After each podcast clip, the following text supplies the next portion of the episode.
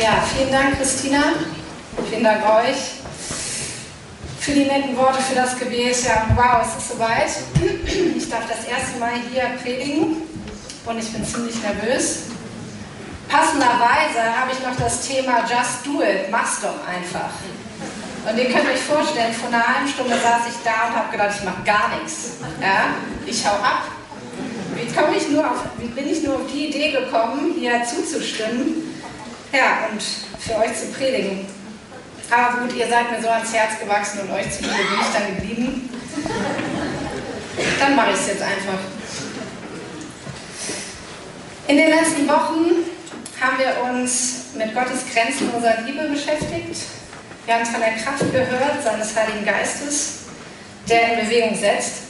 Und letzten Sonntag haben wir nochmal den Kurs korrigieren können. Und ich möchte heute mit euch für den für mich logischen nächsten Schritt betrachten, die Umsetzung. Let's do it. Oder wie Nike so schön sagt, just do it, mach's doch einfach. Im letzten Sommer haben wir in unserer Nachblutet-Gruppe eine gemeinsame Bibellese gestartet und wir haben dort den Jakobusbrief durchgelesen, ein Brief, der mich nachdrücklich beeindruckt hat. Und doch gab es da eine Stelle, mit der ich zu kämpfen hatte. Und die möchte ich euch vorlesen. Jakobus 2, 14 bis 18. Liebe Brüder und Schwestern, welchen Wert hat es, wenn jemand behauptet, an Christus zu glauben, aber an seinen Taten ist dies nicht zu erkennen? Kann ihn ein solcher Glaube vor Gottes Urteil retten? Stellt euch vor, in eurer Gemeinde sind einige in Not. Sie haben weder etwas anzuziehen noch genug zu essen. Wenn nun einer von euch zu ihnen sagt, ich wünsche euch alles Gute, hoffentlich bekommt ihr warme Kleider und könnt euch satt essen. Was nützt ihnen das, wenn ihr ihnen nicht gebt, was sie zum Leben brauchen? Genauso nutzlos ist ein Glaube, der nicht in die Tat umgesetzt wird. Er ist tot. Könnte jemand sagen, der eine glaubt und der andere tut Gutes. Ihm müsste ich antworten, zeig doch einmal deinen Glauben her, der keine guten Taten hervorbringt. Mein Glauben kann ich dir zeigen. Du brauchst dir nur anzusehen, was ich tue. Was hat mich daran gestört? Wir leben doch in einer Leistungsgesellschaft. Und ich bin es auch gewohnt, Leistung zu erbringen. Ich habe meine Schule abgeschlossen, ich habe ein Studium angefangen und beendet, ich habe gearbeitet, ich habe Kinder bekommen, ich leiste meinen Beitrag zur Gesellschaft. Warum hatte ich denn dann so einen Bauchkrummeln? Es gibt auch so viele Sätze, mit denen ich aufgewachsen bin. Schaffe, schaffe, Häusle baue. Es gibt, gibt nichts Gutes, außer man tut es. Und die habe ich verinnerlicht. Ja, und ich kann auch die Kernbotschaft, der kann ich etwas abgewinnen. Ja, wir müssen uns an unseren Taten messen lassen. Und trotzdem hatte ich Bauchkrummeln, denn gleichzeitig in meinem Christsein habe ich andere Sätze gehört. Da heißt es, allein deine Gnade genügt. Gott ist in den Schwachen mächtig. Und hier steht, ein Glaube, der nicht in die Tat umgesetzt wird, ist tot. Also das möchte ich nicht erleben. Ich möchte, dass mein Glaube lebendig ist. Und baut das Druck auf. Ich habe danach gedacht, ja, geht es hier wieder um Punkte sammeln? Ja, Payback im Himmel? Oder ist da Gott mit seiner Strichliste? Ah, einer Frau die Tür aufgehalten, ein Strich. Ah, einem Kollegen bei einem Projekt auf der Arbeit geholfen, das gibt drei. Oh, und du, Mensch, deine Eltern jahrelang gepflegt, ja, das gibt einen Sonderbonus. Ich meine, das sind 20 Striche. Mir war klar, dass das falsch war, aber trotzdem haben sich meine Gedanken so darum gekreist. Und mit dieser Grübelei habe ich gemacht, was ich oft mache, wenn ich nicht weiter weiß. Ich habe Gott einfach mit ins Boot geholt. Ich habe ihn gefragt, Gott, wie meinst du das? Ich habe da so Probleme gerade, so Bauchkrummeln. Sag mir doch, was du damit sagen möchtest. Und Gott antwortet auf viele verschiedene Weisen. Bei mir in meinem Leben oft, wenn ich in Gedanken bin, kommen Situationen, wo ich nachher weiß, ah, das war gemeint. Und so auch dieses Mal. Während ich also so über die Frage nachgedacht habe, ruft meine Mutter an. Meine Eltern wohnen fünf Straßen weiter. Das ist ein totaler Segen mit unseren drei Kindern. Wir haben engen Kontakt, wir helfen uns gegenseitig. Und sie ist am Telefon und sagt, du Astrid, ich habe so viel Johannisbeeren im Garten, ich habe Kuchen gebacken und ich würde dir nachher das Blech rüberbringen. Ist das okay? Hallo? Ist das okay? Ich meine, natürlich war das okay, ja. Ich habe mich gefühlt ein bisschen wie so ein Werbefilm. Die gute Oma backt zu Hause den Kuchen, kommt mit dem Blech zu mir. So, und jetzt könnt ihr alle daran teilhaben. In der Tiefkühltruhe gibt es jetzt den Kuchen, ja, für 6,99 oder 10, wie es im Werbefilm so schön ist. Keine Ahnung, wie teuer ist eigentlich so ein Tiefkühlkuchen? Ich habe ja keine Ahnung, ich kriege meinen immer von meiner Mutter gebacken, ne?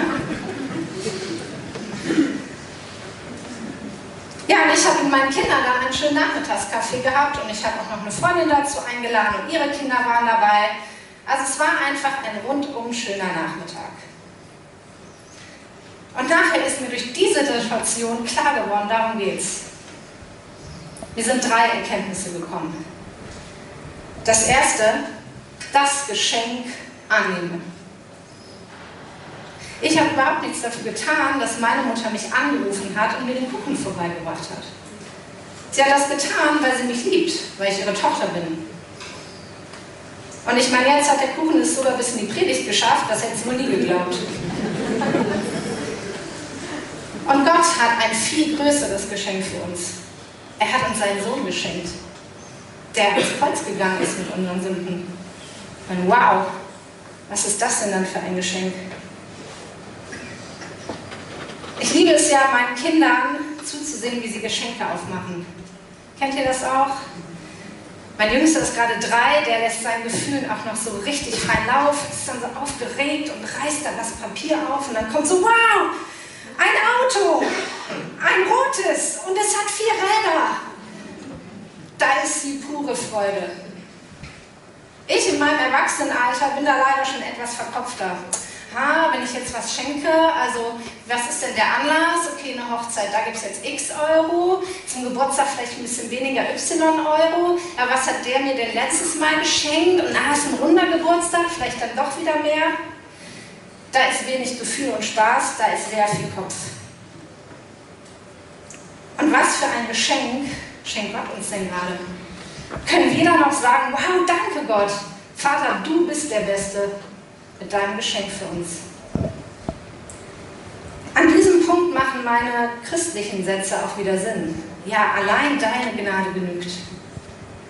Für dieses Geschenk kann ich gar nichts. Das kann ich nur annehmen.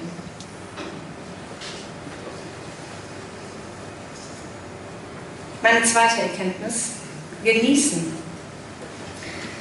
Meine Mutter hat uns einen Kuchen geschenkt und ich habe ein Stück davon genossen. Mit einer leckeren Tasse Kaffee habe ich mich zurückgelehnt. Und ich darf das genießen und darf für mich selbst sorgen. Auch Gott möchte das. Gott hat mir sein Geschenk, seinen Sohn, gegeben, damit auch wir unser Leben genießen. Ich habe eine tolle Familie, ein schönes Zuhause, mal mehr oder weniger ordentlich. Ich trage gern schöne Kleidung, ich gebe es zu. Ich habe mich heute richtig rausgeputzt für euch. Und Gott macht das. Gott lässt uns unseren Ruhm genießen. In Prediger 5, 17 steht, das größte Glück genießt ein Mensch in dem kurzen Leben, das Gott ihm gibt, wenn er isst und trinkt und es sich gut gehen lässt, bei aller Last, die er zu tragen hat. Das ist der Lohn für seine Mühen. Na, wenn das keine Aufforderung ist, mal eine richtig gute Party zu feiern und das Leben zu genießen.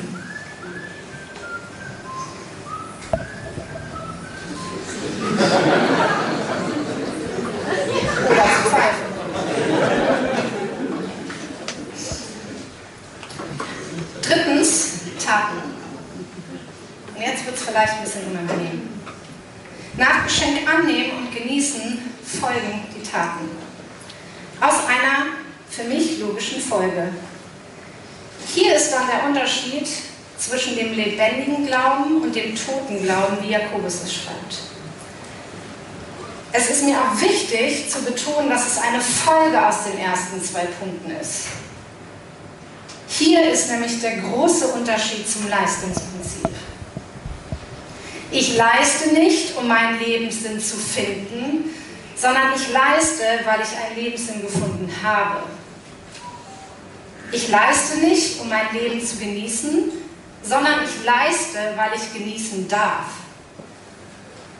Ich wiederhole das nochmal. Ich leiste nicht, um meinen Lebenssinn zu finden, sondern ich leiste, weil ich einen Lebenssinn gefunden habe. Ich leiste nicht, um mein Leben zu genießen, sondern ich leiste, weil ich mein Leben genieße. Wenn ich gebe, ohne zu genießen, was passiert dann? Na, dann liegt der Burnout an der nächsten Ecke. Der klopft an meine Tür und ruft freundlich herzlich willkommen. Wenn ich mir aber bewusst mache, wie viel ich geschenkt bekommen habe, kann ich aus der Fülle heraus weiterleben, aus der Fülle heraus leisten. Ich habe ein ganzes Blech Kuchen geschenkt bekommen. Und was habe ich automatisch gemacht? Ich habe meine Kinder dazu gezogen, ich habe noch eine Freundin eingeladen und ihre Kinder haben auch von diesem Kuchen genossen. Ich meine, natürlich hätte ich den Kuchen auch einfrieren können. Ne? Schön in Tupperdosen packen. Also glaubt mir, ich habe Tupperdosen für fünf Kuchen, auch wenn ich meinem Mann immer was anderes erzähle. Jetzt stellt euch doch mal vor, ich bekomme jeden Tag ein Blech Kuchen. Was mache ich denn dann damit, mit dieser Fülle? Weitergeben. Das, was Gott mir schenkt, hört nie auf. So ist das für mich mit Gottes Gnade, mit seiner Liebe und mit der Kraft des Heiligen Geistes. Sie werden mir jeden Tag, jede Stunde, jede Minute und jede Sekunde geschenkt. Und aus dieser Fülle heraus muss ich weitergeben. Und da sage ich ganz bewusst, muss ich weitergeben. Denn Jakobus schreibt sehr eindeutig im Vers 18, dass es einen Tatendrang geben muss. Nun könnte jemand sagen, der eine glaubt und der andere tut Gutes. Ihm müsste ich antworten, zeig doch einmal deinen Glauben her, der keine guten Taten hervorbringt. Mein Glauben kann ich dir zeigen. Du brauchst dir nur anzusehen, was ich tue. Ja, ich muss den Kuchen weitergeben. Und mit dem Bewusstsein, dass ich jeden Tag einen neuen Kuchen bekomme, fällt mir das doch eigentlich sehr leicht, oder? Hm, ja, wenn ich ehrlich zu mir bin, fällt mir das manchmal schwer. Irgendwie meistern trotzdem nicht. Ich habe da so drei klassische Hindernisse mal rausgepackt. Was mich so hindert, von Schritt 1 und 2 auf den dritten zu kommen.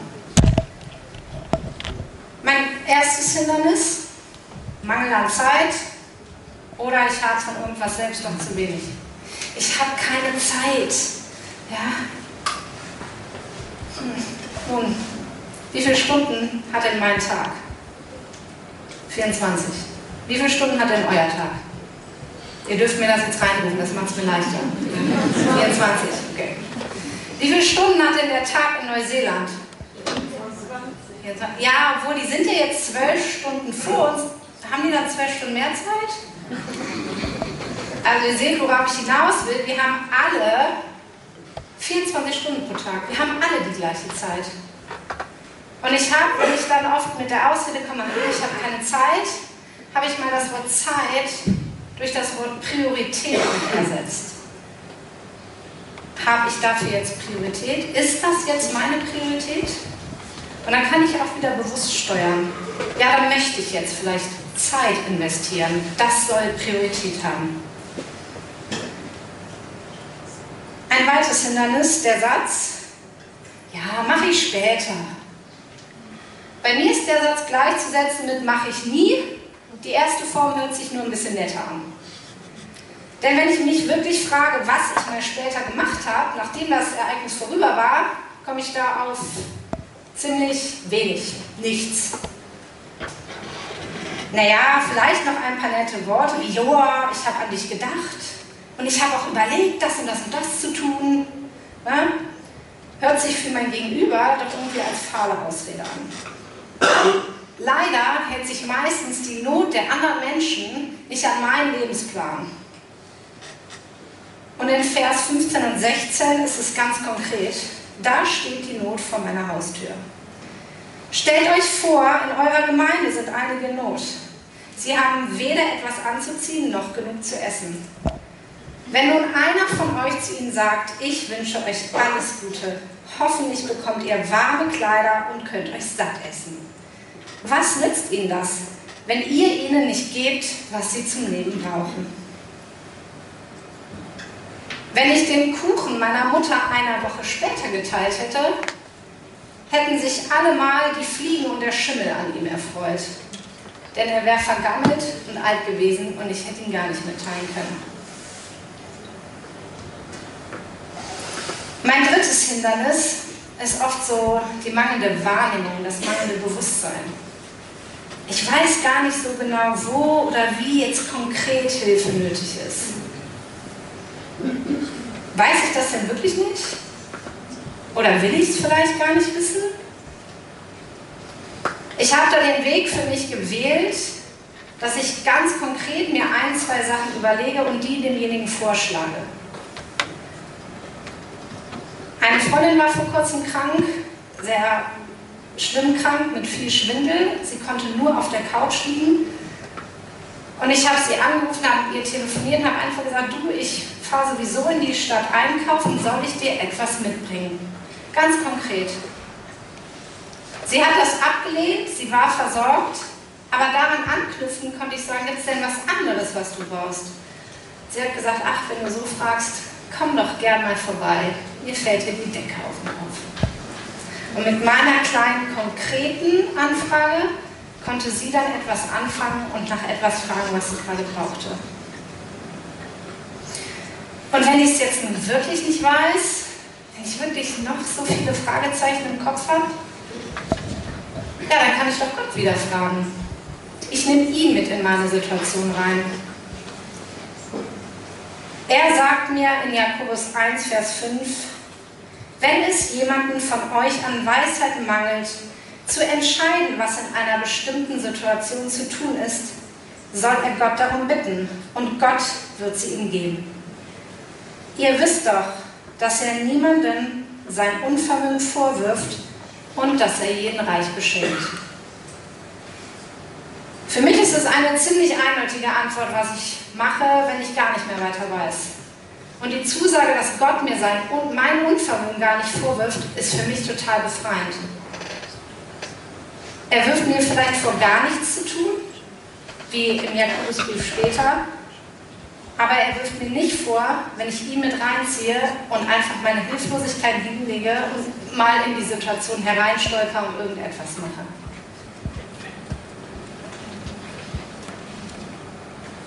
Ich habe noch ein weiteres Beispiel für euch, wo aus einer kleinen Situation im Leben einfach eine kleine Tat kam.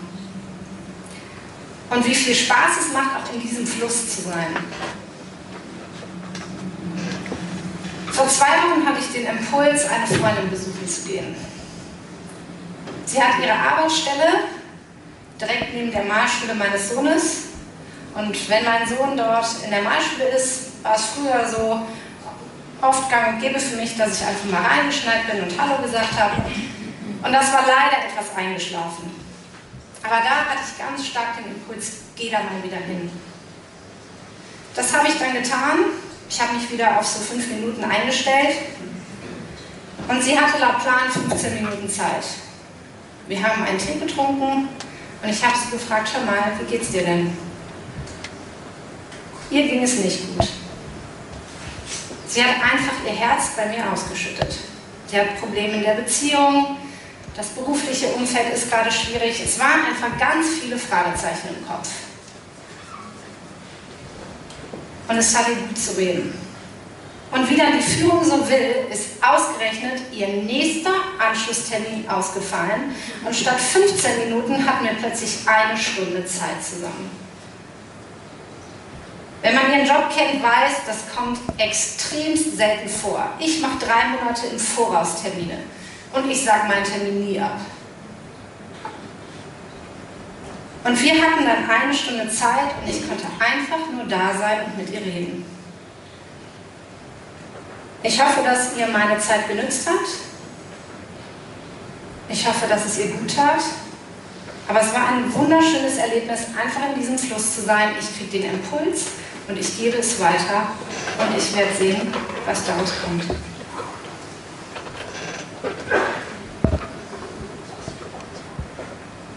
Just do it. Mach's doch einfach mal. Weil ich das so erlebt habe, wie Gott seinen Segen auf solche Situationen nimmt. Wow. Einfach mal machen. Ihr durftet heute miterleben, was aus dem Kuchen meiner Mutter geworden ist. Ich habe mit meinen Kindern davon gegessen, meine Freundin hat etwas abbekommen und heute konnte ich ihn mit 300 weiteren Leuten teilen. Diese einfache Tat meiner Mutter, ja, hat es bis hierhin geschafft. Wer hätte das denn gedacht? Was musst du denn einfach mal machen? Welchen Kuchen hast du von Gott geschenkt bekommen, den du jetzt genießen darfst? Und welches Stück davon willst du weitergeben? Einfach mal so. Oder wie mein Mann sagt, machen es wie wollen, nur krasser.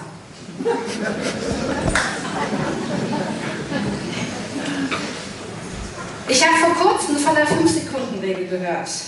Diese Regel besagt, dass wir einem Eindruck, einem Impuls in den ersten fünf Sekunden mit einer kleinen Aktion folgen sollten, sonst zerredet unser Gehirn es wieder. Kennt ihr das? Ihr habt so eine Idee und dann, ah nee, keine Zeit. Nee, blöde Idee. Das passiert nach fünf Sekunden. Und ich bin ja sehr hilfsbereit und ich möchte euch heute davor bewahren, dass euer Gehirn wieder anfängt, Ideen und Impulse zu zerreden. Deswegen bitte ich euch, nehmt mal eure Handys raus. Oder einen Timeplaner. Zettel und Stift, oldschool. Das ist jetzt eine Aufforderung, das dürft ihr machen. Ja, alle, genau.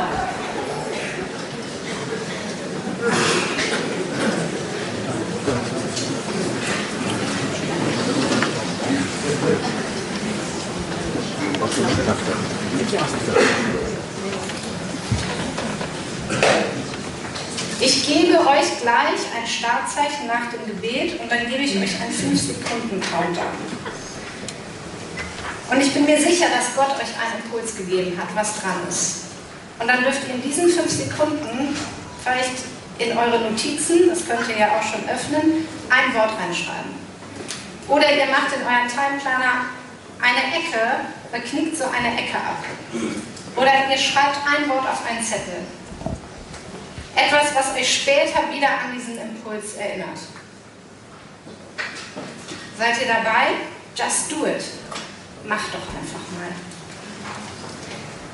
Gott hält so viel nämlich für mich bereit und er hält auch so viel für euch bereit. Und deswegen dürfen wir einfach loslegen. Ich bete noch.